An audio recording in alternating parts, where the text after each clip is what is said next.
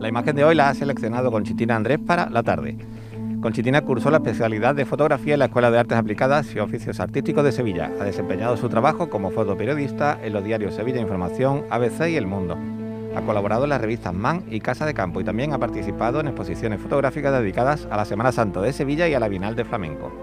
En 2020 publicó el libro La danza de los sentidos junto a otras dos fotoperiodistas conocidas en esta sección, Cristina Kickler y Esther Lobato. En este libro nos enseñan a través de sus objetivos el sentimiento del barrio del Arenal y de la Real Maestranza cuando se vive las tardes de toros. Esta es su propuesta. Hola, buenas tardes a todos. Hoy me quedo con la imagen realizada por el fotógrafo Álvaro García, publicada en la portada del diario El País.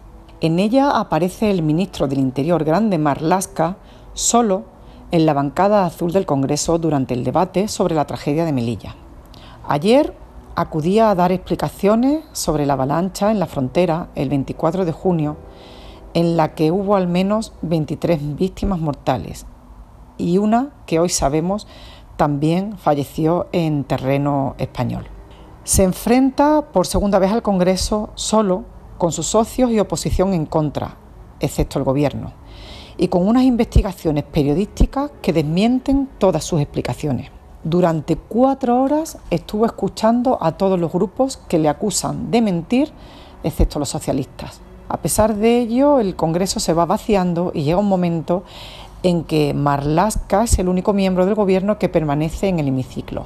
Ese es el momento en el que Álvaro García, con tanto acierto y visión periodística, capta esta imagen que resume sin necesidad de palabras lo que sucedió ayer en el Congreso. Las denuncias de los medios de comunicación desnudaron las mentiras del ministro y ahora retrata su soledad al no querer hacerse cómplices los demás de las mismas. Un saludo a todos y buenas tardes.